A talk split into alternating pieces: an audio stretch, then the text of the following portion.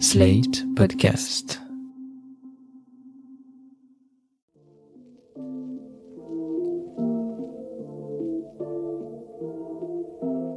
Bonjour et bienvenue dans New Deal, le podcast e-free Slate TTSO qui décortique chaque semaine l'actualité américaine en compagnie de Laurence Nardon, responsable du programme USA à l'e-free. Bonjour Laurence. Bonjour Aurélie.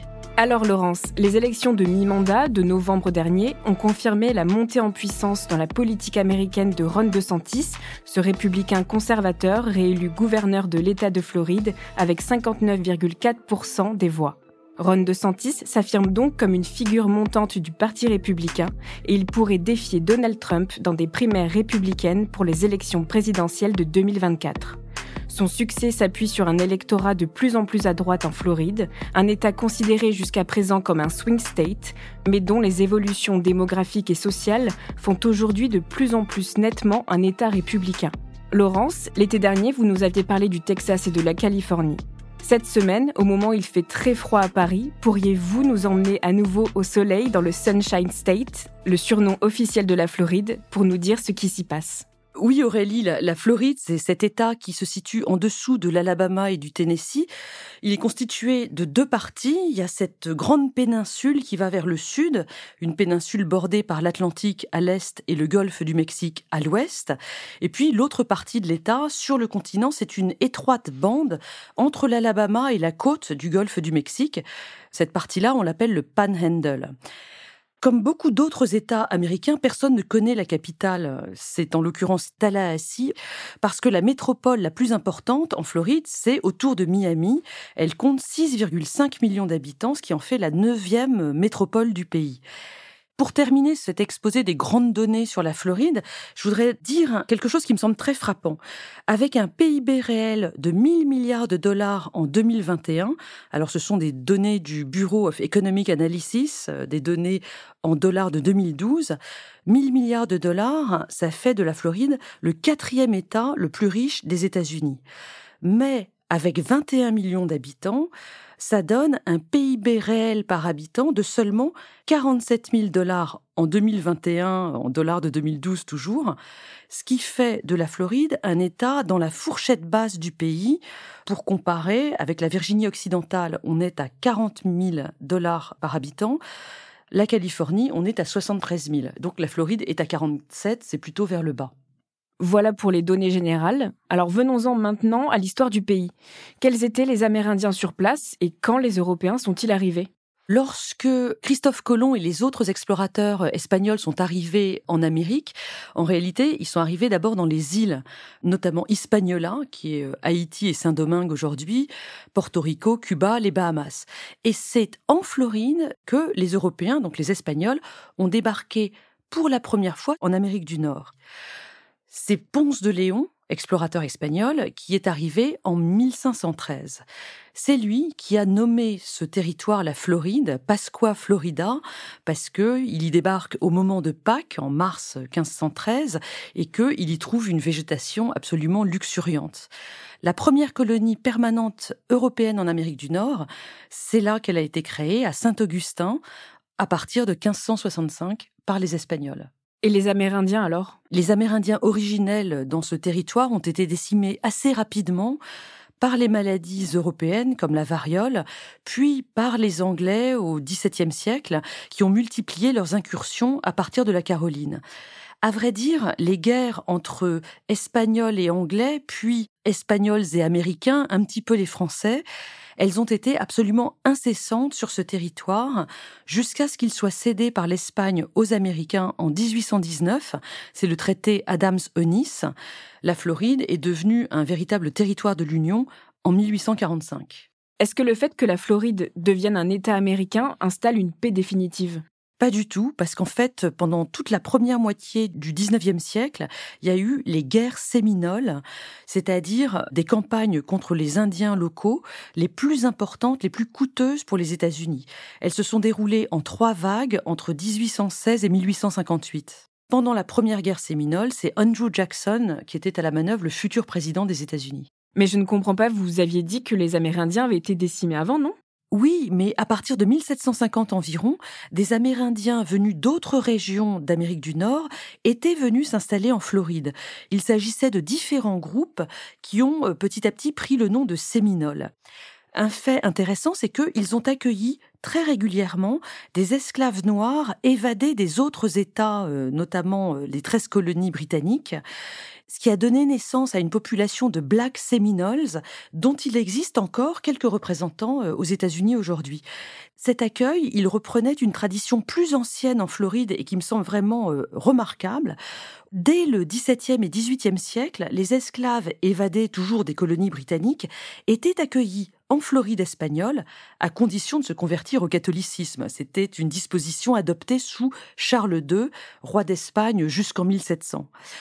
Ceci, plus les nombreux mariages qui ont été euh, célébrés entre Espagnols d'un côté, Noirs et Amérindiens convertis toujours de l'autre, a donné dans cet État un grand nombre de ce que les Espagnols appellent des mestizos, c'est-à-dire des métis. Donc c'est une population très mêlée, un peu comme en Louisiane. Oui, tout à fait, sans l'influence française qui évidemment est beaucoup plus forte en Louisiane. Pour la Floride, il faut plutôt parler de l'arrivée de populations depuis les colonies anglaises. Alors on a parlé des esclaves évadés, mais il y a eu aussi des blancs libres qui sont arrivés à partir des années 1760. Alors ce sont des gens d'origine anglaise ou Scotch-Irish, Scotch-Irish, ce sont les Écossais protestants qui s'étaient installés en Irlande du Nord euh, dans les années 1600 et quelques et qui ensuite sont repartis en grand nombre s'installer euh, en Amérique du Nord. Il s'agissait euh, principalement de petits blancs qui faisaient de l'élevage bovin, en gros des cow-boys. Ils ont une réputation d'être très pauvres et surtout peu éduqués, un peu comme les petits blancs des Appalaches. En Floride, ils ont été surnommés les Florida Crackers, ce qui est un petit peu péjoratif, et ils sont sans doute les ancêtres de Florida Man. Alors, euh, je vous renvoie à Twitter. Florida Man, c'est un compte Twitter qui recense les faits divers absurdes arrivés en Floride et qui se moque du côté prétendument beauf de certains habitants de l'État. Je suis allée sur Twitter tout à l'heure pour essayer de vous trouver un exemple, mais ils étaient tous tellement grossiers que j'ai pas réussi à en trouver un euh, qu'on pouvait mettre dans ce podcast ce matin. Ah, le, le Florida Man, c'est un mème euh, qu'on aime beaucoup. Alors ça, c'est pour le 19e siècle. Aujourd'hui, on sait qu'il y a une grande part de la population de Floride qui est d'origine latino. Oui, et principalement euh, venu de Cuba, Cuba qui se trouve à 170 km seulement des côtes de la Floride. Alors, il y a toujours eu des allers-retours très nombreux entre l'île, entre les îles et le continent, mais l'immigration est vraiment devenue très importante à partir de la révolution communiste à Cuba en 1959. Le gouvernement de Fidel Castro a même organisé dans les années 80 une opération qui s'appelait l'opération Marielle et qui a vu le départ de 125 000 opposants vers les États-Unis. Oui, c'est une manière comme une autre de faire disparaître l'opposition au régime de la Havane.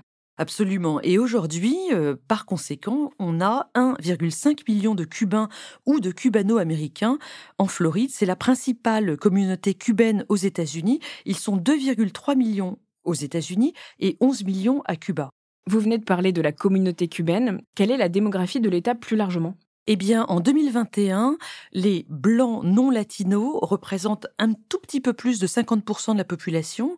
Les latinos, donc, sont 27% en forte croissance et les africains américains ne sont que 15%.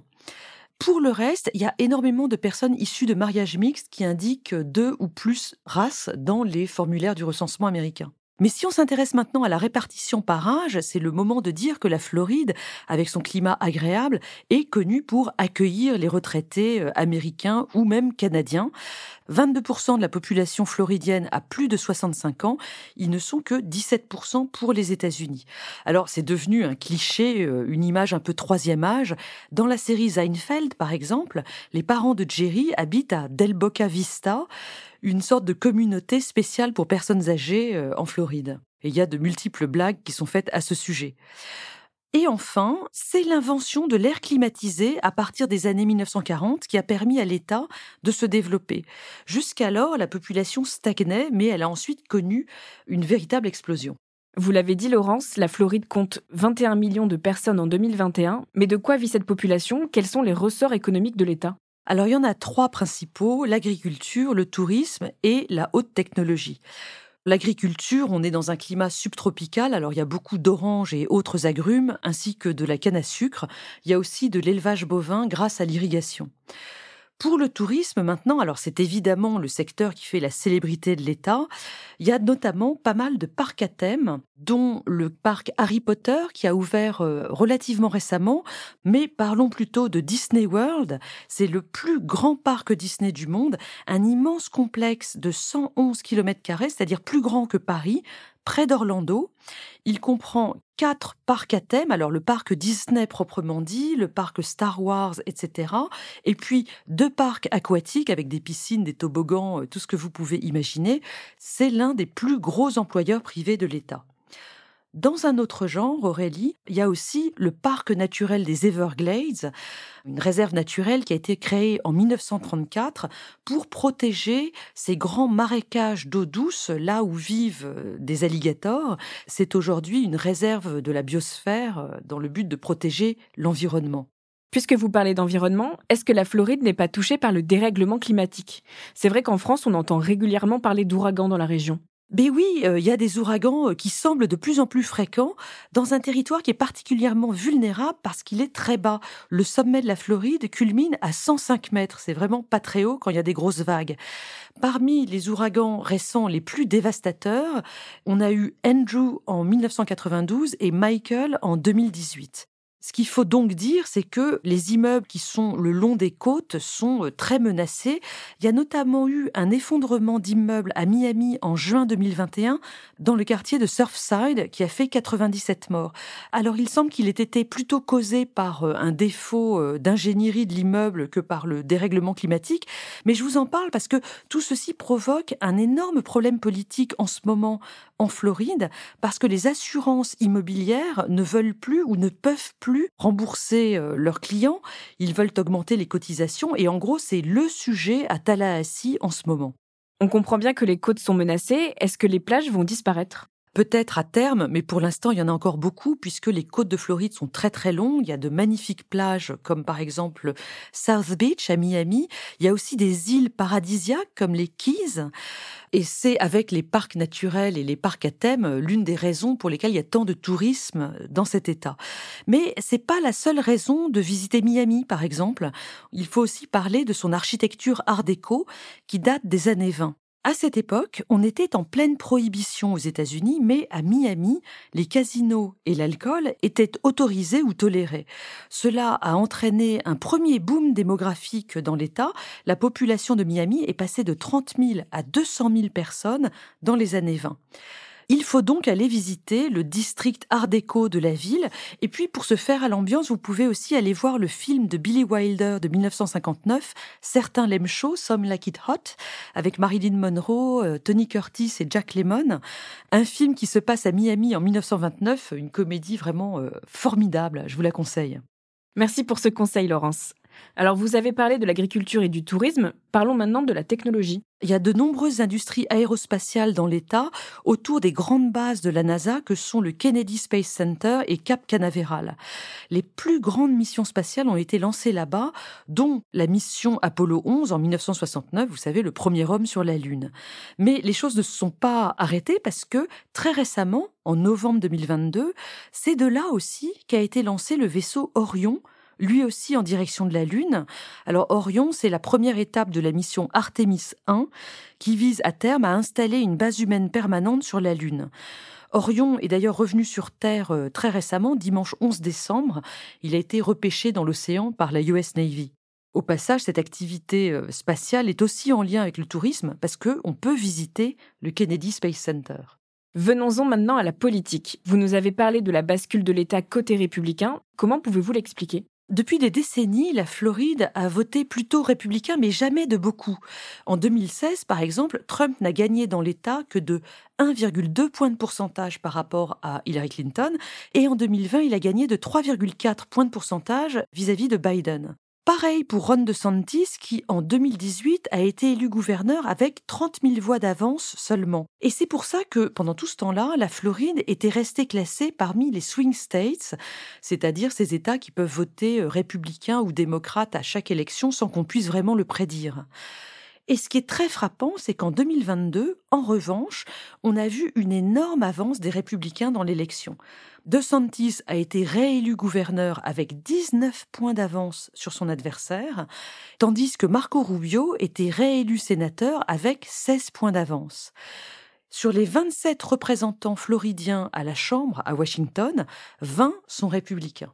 Alors je signale au passage que parmi les sept représentants démocrates que la Floride envoie à Washington, il y a le plus jeune élu de la prochaine législature qui commence en janvier 2023, c'est Maxwell Frost qui est né en janvier 1997, il a 25 ans. Il y a pas mal de portraits qui sont sortis sur lui dans la presse. Bon, très bien, mais pourquoi ce basculement très net à droite?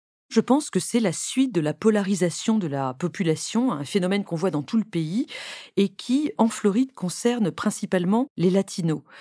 Ce qui semble évident, c'est que le Parti démocrate local n'a pas su conserver cet électorat, qui est sans doute assez modéré, en tout cas plus que les militants euh, du Parti démocrate, sur les questions à la fois économiques, euh, l'entrepreneuriat, et sociétales, euh, l'avortement et les droits LGBT. Je vous donne un exemple de novembre dernier. Le comté de Miami-Dade, c'est-à-dire la circonscription qui englobe Miami et dont la population est latino à quasiment 70%, a voté massivement républicain alors que normalement une ville aussi riche que Miami aurait dû voter démocrate. C'est une première. Elle a élu trois représentants républicains sur quatre. Elle a donné la majorité à Rubio, DeSantis, etc. Maintenant qu'on a parlé de l'évolution politique de la Floride, parlons justement de Ron DeSantis. Qui est-il? Ron DeSantis, donc le gouverneur républicain de Floride depuis 2018, n'a que 44 ans. C'est un catholique dont toute la famille est d'origine italienne. J'ai même lu dans le Tampa News que l'une de ses arrière-arrière-grand-mères, arrivée aux États-Unis en 1917, s'appelait Luisa Colucci, peut-être une cousine de notre comique national. Revenons à De Santis. Il faut d'abord dire que c'est un conservateur vraiment euh, très radical. Il a fait son combat principal contre le wokisme, entre guillemets, contre aussi l'obligation de porter le masque. Ça, c'est son côté libertarien. Pour illustrer ce conservatisme, il faut parler de son bras de fer avec Disney World. De Santis a supprimé le statut fiscal très avantageux de l'enclave Disney dans l'État parce que Disney avait condamné publiquement la politique anti-gay dans les écoles primaires de l'État, la politique Don't Say Gay mise en place par De Santis. Il est d'ailleurs très religieux. Je vous renvoie à une vidéo qui a été retweetée par sa femme Casey De Santis et qui s'appelle So God Made a Fighter. Dieu a fait un combattant. Elle parle évidemment de son mari. Pour ceux qui veulent en savoir plus sur DeSantis, je vous signale le très long portrait que lui a consacré Dex Filkins dans le New Yorker, un article qui est paru en juin 2022. Quelle est sa stratégie pour 2024 et va-t-il se présenter contre Trump? On n'en sait trop rien pour l'instant. Il a laissé entendre à, à de multiples reprises qu'il allait se présenter dans des primaires républicaines pour les présidentielles, donc défier Trump, mais il n'a pas fait d'annonce officielle comme Trump l'a fait, lui, euh, le 16 novembre. L'argument de Ron DeSantis, c'est qu'il est le nouveau visage du Trumpisme, la prochaine étape de MAGA, the next step of MAGA. MAGA, bien sûr, c'est Make America Great Again. Oui, absolument, le slogan de Trump depuis 2016. Ron DeSantis se présente donc comme une version normale, raisonnable et travailleuse de Donald Trump, une version peut-être moins charismatique d'ailleurs, mais ce qui est intéressant, c'est qu'il n'a pas ce côté crépusculaire qu'a Trump, par exemple dans ses discours sur le carnage de l'Amérique. DeSantis est certes très offensif, mais dans une veine plus optimiste que Donald Trump. Et ça, vous pensez que ça peut marcher pour 2024 je vous avais cité un sondage réalisé après les élections de novembre sur des primaires républicaines dans lequel DeSantis était 7 points devant Trump. Ça marche, en effet, s'ils ne sont que tous les deux. Tous les autres sondages qui paraissent en ce moment continuent à mettre Trump loin devant DeSantis, mais c'est parce que ces sondages listent tous les possibles candidats républicains. Donc Trump, DeSantis, mais aussi Pence, Cruz, Rubio, Cheney, Haley, Pompeo, etc. Une ribambelle de candidats qui recueillent chacun des points auprès des personnes interrogées. Et si l'on additionne tous les points des candidats qui ne sont pas Trump, alors ils le dépassent. Donc, si le Parti républicain veut se débarrasser de Trump en 2024, il faut impérativement qu'il présente un seul candidat contre lui dans des primaires, et Ron DeSantis est le mieux placé. Mais évidemment, Trump pourra alors se présenter en martyr anti-élite rejeté par le Parti républicain. Ce qui marche toujours très très bien pour Trump. Je vous dis merci Laurence pour cet épisode ensoleillé et je vous souhaite de belles fêtes et on se retrouve en janvier. Merci Aurélie, joyeux Noël.